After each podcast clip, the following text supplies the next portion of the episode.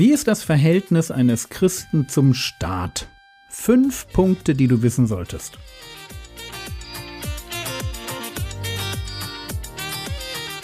Theologie, die dich im Glauben wachsen lässt, nachfolge praktisch dein geistlicher Impuls für den Tag.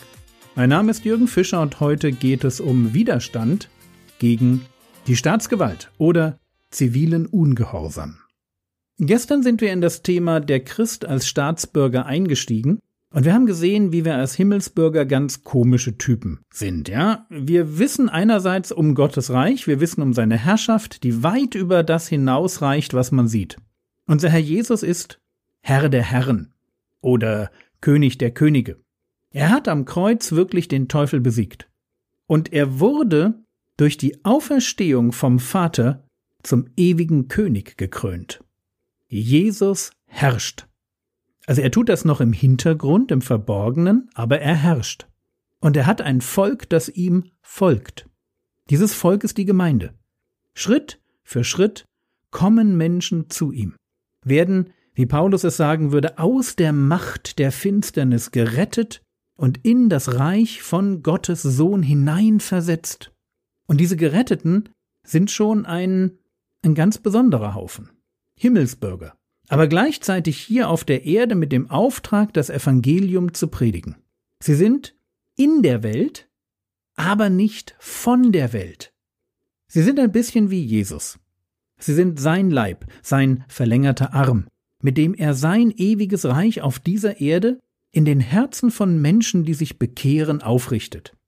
Wie Jesus nicht von der Welt war, so sind auch seine Jünger nicht von der Welt. Wir wissen darum, dass wir hier nicht wirklich hingehören. Wir sind Aliens.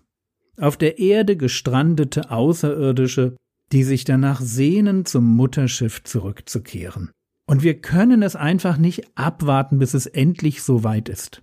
Aber bis dahin leben wir hier und schätzen es in einer stabilen Demokratie zu leben, weil wir wissen, dass Gott eine gute Regierung schätzt. Allerdings gibt es natürlich in puncto Wertschätzung Grenzen. Also so sehr Gott gegen Anarchie und, und Rebellion ist, so sehr die Geschichte immer und immer wieder zeigt, dass jeder gewaltsame Umsturz mit unsäglichem Leid verbunden ist. So sehr muss auch klar sein, dass unsere Loyalität als Christen immer eine irgendwie geteilte bleibt. Was es heißt, sich unterzuordnen, das schauen wir uns morgen an. Heute will ich die Frage beantworten, wo müssen wir Nein sagen? Nein zu den Ansprüchen, die der Staat an uns als Christen stellt. Nein sagen und dafür bewusst Strafe riskieren. Dass es solche Momente gibt, sehen wir ganz schön in der Apostelgeschichte. Die erste Gemeinde entsteht und schon nach kurzer Zeit kommt es zu Konflikten mit der Regierung. Die hieß damals Hoher Rat. Nach einer Predigt im Tempel wird es ernst und die Apostel Johannes und Petrus werden tatsächlich eingesperrt. Am nächsten Tag findet die Verhandlung statt, und weil es schwer ist, den Aposteln einen konkreten Vorwurf zu machen, endet die Verhandlung mit einem Verbot.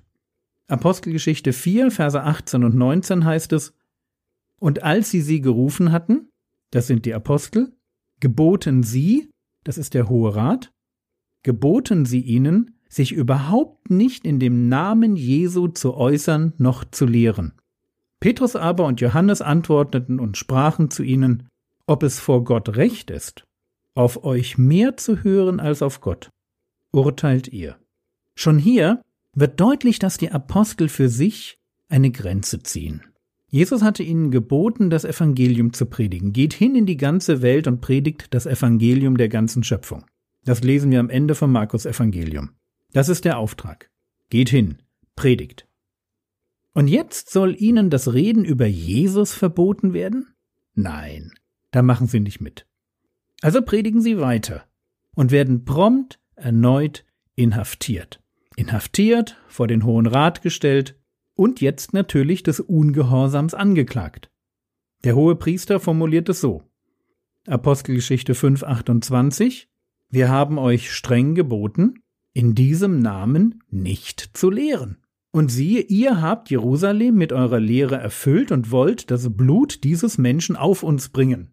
Sprich, ihr wollt uns in den Augen eurer Zuhörer verantwortlich machen dafür, dass Jesus zu Unrecht gekreuzigt wurde. Der Vorwurf lautet, ihr tut nicht, was wir sagen. Wie könnt ihr es wagen, gegen den Wunsch des Hohen Rats weiter zu predigen? Und jetzt kommt der entscheidende Vers. Apostelgeschichte 5,29. Petrus und die Apostel aber antworteten und sprachen, man muss Gott mehr gehorchen als Menschen. Man muss Gott mehr gehorchen als Menschen. Das ist der entscheidende Punkt. Mehr als. Unsere Loyalität gehört dem Staat, in dem wir leben. Und sie gehört Gott. Wir wollen gern tun, was man von uns verlangt, solange es nicht ein klares Gebot Gottes gibt, das etwas anderes fordert. Dann werden wir tatsächlich Gott mehr gehorchen als den Menschen. Wichtig? Es muss ein klares Gebot Gottes sein. Wenn der Staat mir verbietet, über Jesus zu reden, dann muss ich Gott mehr gehorchen als Menschen. Weitere Beispiele wären vielleicht, wenn der Staat mich auffordert, Menschen zu ermorden. Dann müsste ich ganz klar sagen, nein, das werde ich nicht tun.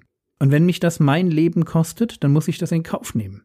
Meine Loyalität gehört Gott. Und mein Gott hat mir Mord verboten. Du sollst nicht morden. So heißt es schon in den zehn Geboten. Und ja, ich werde Gott mehr fürchten als Menschen. Mir sind die Freunde von Daniel irgendwie ein großes Vorbild. Da kommt Nebukadnezar und stellt ein goldenes Standbild auf und sagt, ihr müsst euch niederwerfen und dieses Standbild anbeten. Und wenn ihr das nicht tut, okay, dann schmeiße ich euch in den Feuerofen. Und den dreien ist das einfach nur egal. Sie sagen, nee, das machen wir nicht und sie bleiben beim Nein und sie wissen in dem Moment nicht, ob Gott sie retten wird oder nicht. Sie werden dann gerettet. Das wissen wir, die wir die Geschichte lesen. Aber sie wussten das nicht. Ihnen war ganz klar unser Nein an dieser Stelle, wir werden keine anderen Götter anbeten, kann uns den Tod bringen. Also, meine Loyalität gehört dem Staat, in dem ich lebe. Und sie gehört Gott. Fordert der Staat von mir etwas, das ganz klar gegen ein offensichtliches Gebot Gottes geht. Also jetzt sage ich mal nicht gegen mein Wohlbefinden, meinen Geschmack, meinen Wunsch auf Selbstverwirklichung, auch nicht gegen das, was ich gesunden Menschenverstand nennen würde. Es muss wirklich ein klares Gebot Gottes geben. Und dann muss mein Staat etwas sagen, dass ich dieses Gebot Gottes brechen soll. Und wo das passiert, da muss ich dann sagen, nein, sorry, das geht nicht. Und seien wir bei diesem Nein ein wenig vorsichtig. Wir leben in einer Zeit, in der Individualismus bis an die Grenze der Eigenwilligkeit und Unbelehrbarkeit großgeschrieben wird. Wisst ihr, es sind doch die Heiden, die meinen, dass sie in diesem Leben ihr großes Glück finden müssten. Wir können da doch eigentlich ganz entspannt bleiben. Unser Job ist es nur, Gottes Reich zu bauen. Wir haben unser Glück doch schon gefunden. Wir haben den Herrn Jesus und mit ihm Weisheit, Gerechtigkeit, Heiligkeit, Erlösung und was wir uns sonst noch wünschen. Mehr brauchen wir wirklich nicht. Und deshalb müssen wir uns nicht über jede Ungerechtigkeit oder Einschränkung oder Fehleinschätzung der Regierung aufregen. Wir müssen nicht gleich die Keule ziviler Ungehorsam herausholen, nur weil die Mehrwertsteuer erhöht wird, man das Singen im Gottesdienst einschränkt oder auf meiner Lieblingsautobahn Tempo 130 vorgeschrieben wird. Lasst uns da ein wenig vorsichtig sein.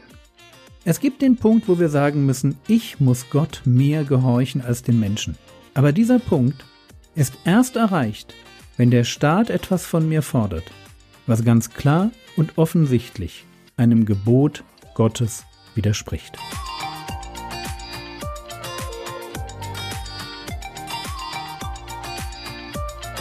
Was könntest du jetzt tun? Du könntest dir ein paar Situationen überlegen, in denen ein Christ zu Recht Nein zu den Forderungen des Staates sagen müsste. Nimm doch einfach mal die zehn Gebote als Ausgangspunkt deiner Überlegungen. Das war's für heute. Wenn du sie noch nicht hast, dann besorg dir doch meine App. Der Herr segne dich, erfahre seine Gnade und lebe in seinem Frieden. Amen.